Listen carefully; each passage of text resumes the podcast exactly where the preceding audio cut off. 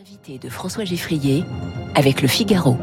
Bonjour Pascal Perrineau. Bonjour. Bienvenue sur Radio Classique, professeur émérite des universités à Sciences Po.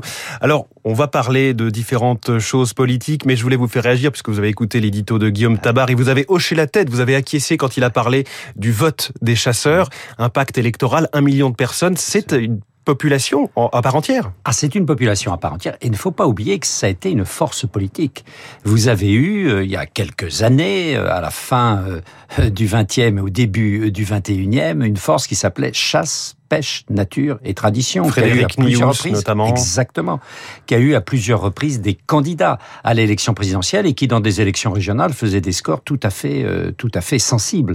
Donc, euh, dans la réalité des territoires, comme on dit aujourd'hui français, euh, la chasse est complètement inscrite dans des pratiques et elle ne fait pas du tout l'objet de cette stigmatisation un peu parfois primaire, facile, qui consiste à les désigner du doigt. Le chasseur, ça fait partie depuis des générations et des générations euh, du paysage mental de ces territoires. Alors Pascal Perrineau, on va commencer par parler du Parti socialiste et sa candidate à la présidentielle, Anne Hidalgo. On pensait que le PS ne pourrait pas faire pire euh, que 6%, score de Benoît Hamon en 2017. Alors qu'il est, les intentions de vote pour Anne Hidalgo, euh, je regardais il y a, quelques minutes, sont inférieures à cela. Le dernier sondage Elab la donne à 5%. Son record, c'était autour de 10% en avril, selon l'IFOP.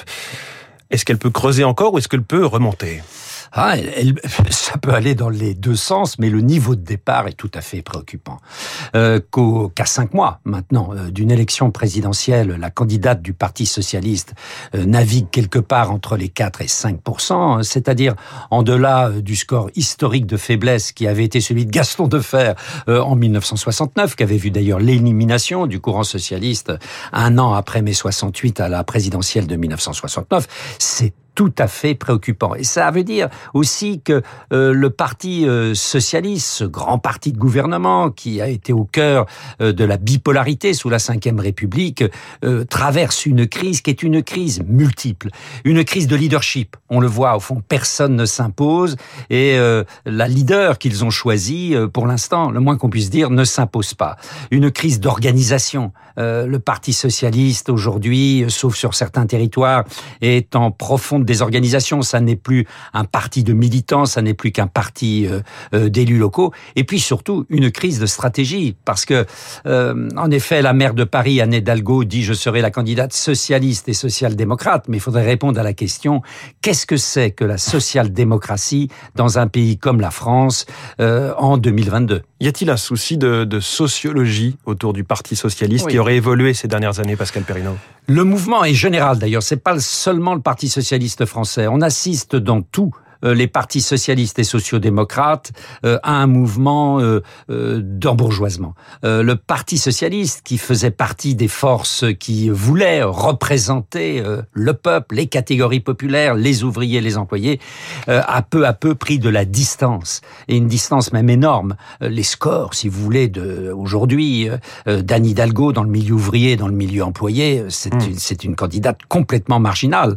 et au fond, on le voit d'ailleurs dans les mairies euh, que contrôle parfois le Parti socialiste, à commencer par Paris. Vous savez, Paris, c'est pas le parangon euh, d'une grande ville populaire. On ne euh, cesse de reprocher à Anne Hidalgo d'être une candidate parisianiste, bobo et tout ce que cela hmm. peut véhiculer. Oui, certainement, ça la handicape d'ailleurs certainement vis-à-vis des grandes métropoles de province, des, des, des, territoires de région, parce qu'on sait souvent que l'image de Paris est une image complexe. Dès qu'on quitte Paris, euh, et, la région parisienne et qu'être euh, maire de Paris n'est pas forcément euh, un avantage. N'oubliez pas que lorsque Jacques Chirac était maire de Paris, il était en même temps élu de Corrèze.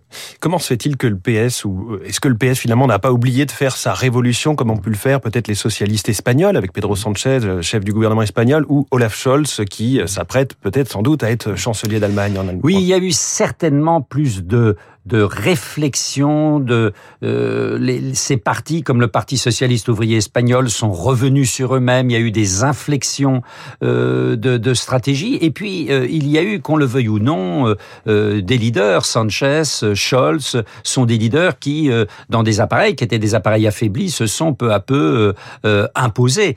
Ça n'est pas le cas, le cas en France. le président, celui qui dirige le Parti socialiste, quelles que ses, ses qualités, et il en a, Olivier Faure, est un inconnu mmh. euh, des Français. Et on voit bien que ce déficit euh, de leadership pose problème pour une organisation. Alors parlons, Pascal Perrino, si vous le voulez bien, des républicains. Les sondages sont plus flatteurs, mais là peut-être aussi une question de leadership. On est à un mois du Congrès, c'est aujourd'hui que doivent être déposées les, les, les dernières euh, listes. C'est très long, encore un mois, puisque ça nous amène à début décembre, et d'ici là, il va y avoir quatre débats télévisés. On en discutait un tout petit peu ensemble euh, il y a quelques secondes, et vous nous, vous, vous disiez que quatre débats, c'était beaucoup trop. Oui, quatre débats, à mon avis, euh, c'est beaucoup trop, parce que, en effet, la volonté des républicains, euh, c'était d'organiser des primaires fermées, parce qu'en fait, ce sont des primaires fermées, qui soient des primaires inclusives, comme ils disaient, c'est-à-dire des, des primaires qui ne divisent pas trop. il faut faire attention, plus vous multipliez les débats, plus la volonté de celles et ceux qui vont s'affronter dans ces débats va être va être forte. Ah bah les challengers doivent se, voilà, se montrer. vouloir exister, donc il va y avoir des petites phrases, des dérapages qui éventuellement laisseront laisseront des traces. Et puis au fond, euh, ces candidates et ces candidats ne sont pas sur le fond euh, violemment opposés. Euh, la dernière fois, lorsque Alain Juppé affrontait François Fillon qui affrontait lui-même Nicolas Sarkozy, on voyait bien que derrière les hommes, il y avait des courants de droite mmh, mmh. très facilement identifiables. Là, le moins qu'on puisse dire, c'est que ça n'est pas le cas. Euh, donc là, certainement que les républicains euh, ont pris euh, ont pris un risque.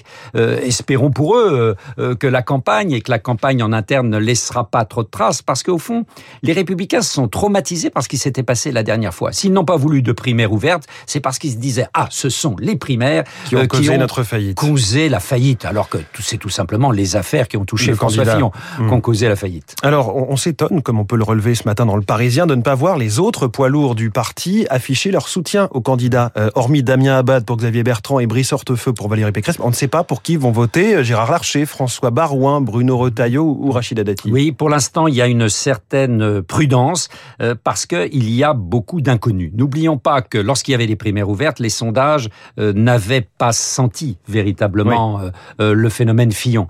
là, pour les primaires fermées, c'est la même chose. On ne sait pas très bien la manière dont plus dur les de adhérents, mais bien sûr, on parle d'un favori Michel Barnier, mais... Bien sûr. Tous les sondages, vous savez, sont des sondages sur les sympathisants aujourd'hui. Les sympathisants, ce ne sont pas les adhérents, hein, qu'ils ce soit les anciens adhérents ou les nouveaux adhérents qui viennent d'adhérer euh, dans les dernières semaines. Euh, donc, euh, on est un peu dans le, le, flou et on se demande au fond si les militants choisiront plutôt l'option où il s'agit de soutenir celui qui est en tête pour l'instant dans les intentions de vote, à savoir Xavier Bertrand, oui. ou s'il y aura plutôt la légitimité de parti et à ce moment-là, Michel Barnier serait plutôt avantagé, qui, qui jouera c'est très difficile de dire au fond ce qui se passe dans la tête des adhérents des Républicains aujourd'hui. Vous parliez d'une famille traumatisée euh, d'un point de vue aussi judiciaire, hein, les affaires Fillon 2017, 2016-2017. Il y a aujourd'hui ce procès des sondages de l'Élysée avec un témoin appelé à la barre, Nicolas Sarkozy. Lui aussi, euh, lui non plus, on ne sait pas pour qui il voudrait ou il euh, compte voter.